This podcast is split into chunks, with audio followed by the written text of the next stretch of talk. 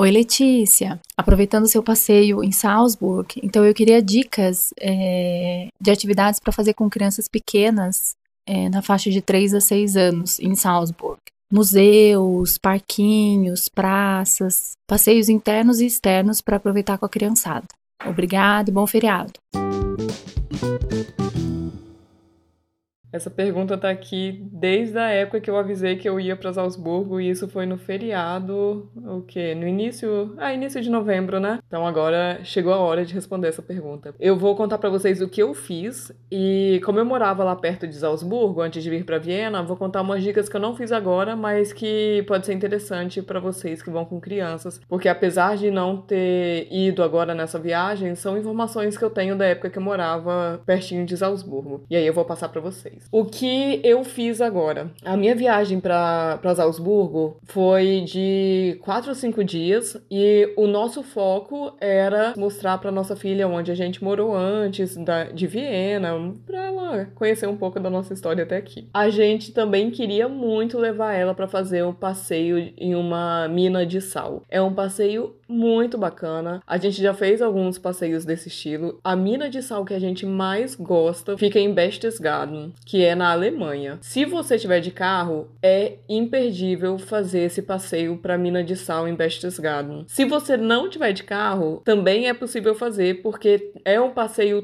tão legal para a família que tem excursão a partir de Salzburgo para essa mina de sal que eu tô contando para vocês. Tem escorregador lá dentro. Claro que não é um parquinho não, tá? Eles vão te apresentando a mina de sal, tem alguém lá, um, um guia, né, que vai te contando a história, vai mostrando como é que é a extração de sal, quais equipamentos são utilizados. A gente começa já num trenzinho, que o trenzinho entra para levar pro ponto que o guia começa a conversar com a gente, contar como é a extração de sal. E aí a gente desce um, um andar usando o escorregador. Quem não quiser escorregar, tem a opção de ir a pé também. Mas no escorregador, você pode ir com a sua família toda junta, como se fosse um trenzinho. A criança na frente, um responsável abraçando a criança, o outro responsável atrás, né? Ou a criança no meio, se ela estiver com medo. Enfim, dá pra você ir em uma escorregada só com a família toda. E isso é muito bacana. A Alice amou. No início ela ficou com um pouquinho de medo, porque ela tem medo de escuro, então a caverna é um pouquinho escura e ela demorou um pouquinho para se acostumar. Mas depois ela já queria mais escorregador, já queria ficar mais, queria ir de novo novo. É um passeio super bacana para ir em família. Já fica essa dica da mina de sal. Como eu falei, a gente tava de carro, é prático ir de carro, mas não deixe de ir porque você vai estar sem carro lá. Tem excursão específica para ir para essa mina de sal e vale muito a pena. Outro passeio que a gente fez, que nem foi passeio assim, porque o nosso foco também, eu comecei falando isso, né? Era ficar num hotel fazenda, pra... porque a Alice adora animaizinhos e aí é um hotel fazenda que você pode alimentar os animais, pode fazer carinho. A gente gente queria proporcionar isso para ela, que a gente acha muito legal e que condiz muito com a personalidade dela. E a gente ficou no Hotel Fazenda. Então, um dia a gente ficou no Hotel Fazenda para ela curtir os animaizinhos, alimentar, fazer carinho e ficar curtindo lá os animaizinhos que estavam no hotel. Isso pra gente foi muito bacana porque era o, um dos focos que a gente tinha, né? Em Salzburgo mesmo, a gente foi no Parque Mirabel. Muito lindo esse parque. Ele é bem grande. Parece que ele é meio que dividido em, em temas. Isso não é oficial, tá? Não tô falando que ele é dividido em temas oficialmente, não, mas é a impressão que a gente tem visitando. Tem o Jardim do Unicórnio, tem umas estátuas de unicórnio, uma fonte com unicórnio, e aí criança adora unicórnio. Então não tem como não gostar desse jardim. Pode subir no unicórnio, na estátua do unicórnio pra tirar foto, é, é diversão garantida. Um pouco antes de entrar no Jardim do Unicórnio, tem uma árvore que tem muita criança subindo na árvore, isso a minha filha também adora fazer.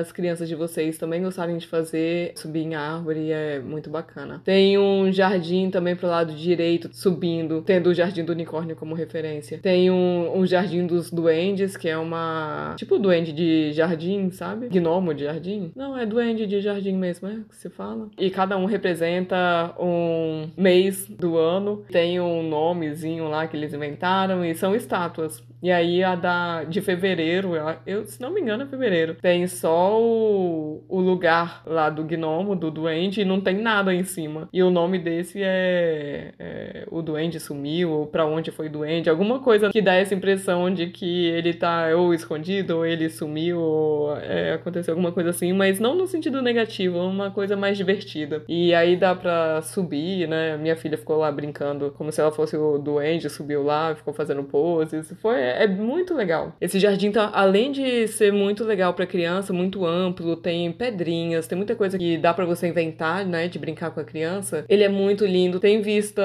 pro castelo de Salzburgo, pra Fortaleza, e aí dá cada foto incrível, vocês vão gostar muito. Agora, o que mais tem para fazer em Salzburgo? Passear pela cidade, que é a coisa mais linda, né? O centrinho lá, uma delícia passear por ali. Tem a casa do Mozart, na verdade é onde ele nasceu. Então, a casa de nascimento do Mozart. Eu nunca entrei, não sei se é legal. Lá tá sempre tão lotado que eu nunca tive muita. Quer dizer, vontade eu tinha, só não tive ânimo de enfrentar o lugar lotado.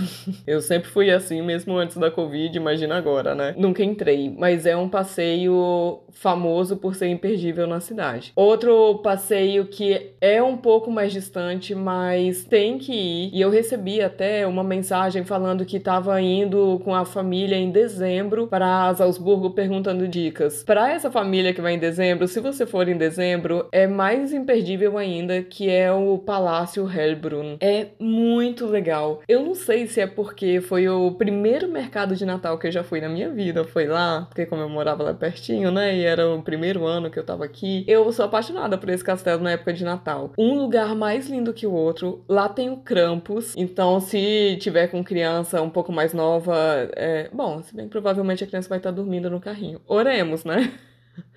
porque o Krampus é aquele monstro, né? Como se fosse um, um monstro da montanha que tá junto com São Nicolau. E ele, esse monstro, o Krampus, ele pega as crianças que não foram boas durante o ano e ele coloca no saco e leva embora, né? É aquelas histórias traumatizantes que são bem comuns em país germânico. O Krampus é um desses e a primeira vez que eu vi Krampus foi lá. Na época de Natal, esse palácio, além dele ser lindo, ele tem todas as tradições austríacas em um lugar só as tradições natalinas em um lugar só. Então é muito bacana. O mercado de Natal de lá é realmente imperdível. Eu acho que quem estiver lá nessa época, no final do ano, tem que ir. Eu não conheço esse castelo Hellbrunn fora do mercado de Natal. Eu sempre fui lá no mercado de Natal, então não sei como que é entrar, visitar o castelo em si, mas na época de Natal eu sei que ele é imperdível. E ele é um pouquinho mais distante, ainda mais no inverno que escurece cedo. Eu até vi hoje no meu celular, tá escurecendo 4 e 17 da tarde. Então, se você você estiver por Salzburgo no inverno, eu acho que esse Schloss, o Castelo Hellbrunn, ele é praticamente o passeio de um dia. O passeio do dia que você vai fazer é indo pra Hellbrunn. Que ele é um pouquinho fora de mão da cidade, como escurece cedo e fica bastante tempo lá, né? Pode ser que você não vá fazer nada mais além do,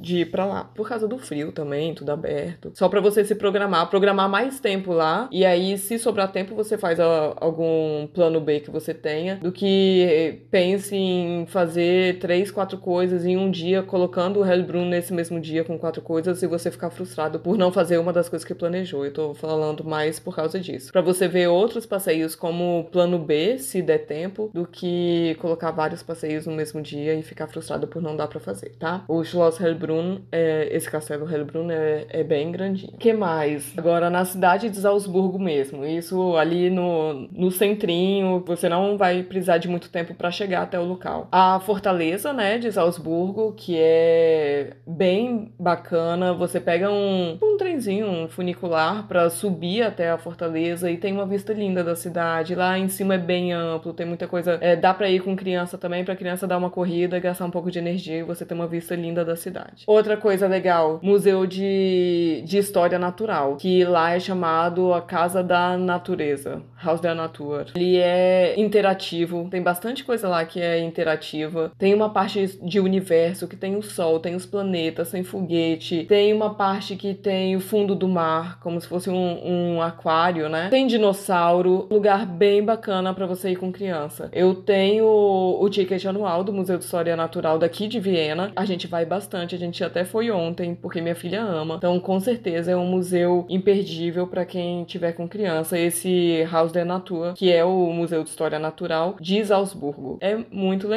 Outro museu muito famoso entre família é o Museu do Brinquedo. É um museu totalmente interativo. No site do Museu do Brinquedo diz que ele tem três temas centrais: jogos, experiências e fascinação.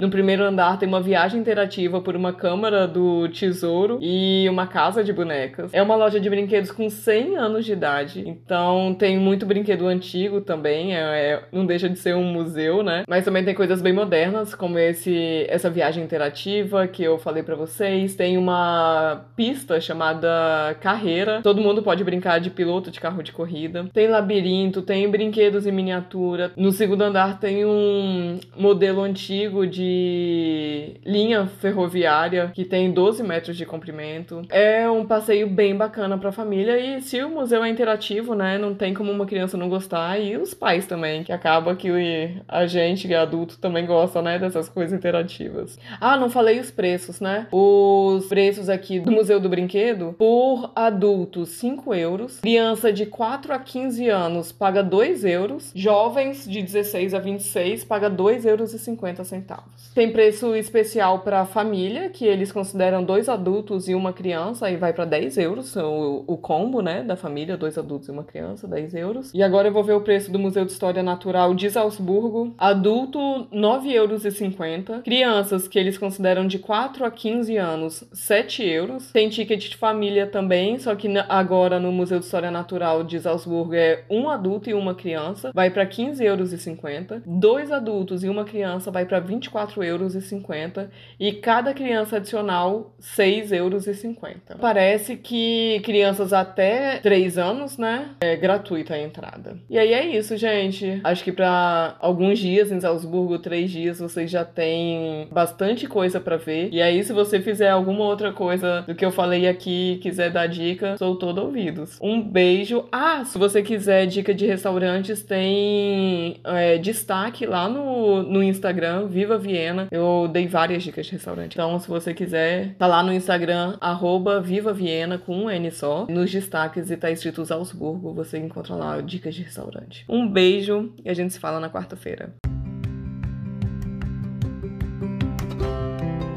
Agora é a sua vez de mandar a sua pergunta. Na descrição de cada episódio tem um link para você mandar sua dúvida em áudio. Pode ser sobre qualquer assunto. O que você quiser saber, vai lá, aperta no link e pergunte. Eu sei, dá um pouco de vergonha. Você acha que eu tô aqui como? A minha dica é: não pensa muito. Vai lá, clica, faz o áudio. Nem precisa escutar para ver se ficou bom. Aperta enviar e a sua dúvida pode ser o próximo episódio. Não ia ser o máximo? Ah, se você acha mais prático, pode enviar sua pergunta em áudio também lá na mensagem mensagem privada do Instagram. Meu perfil é @vivaviena com um N só. Um beijo e muito obrigada por participar.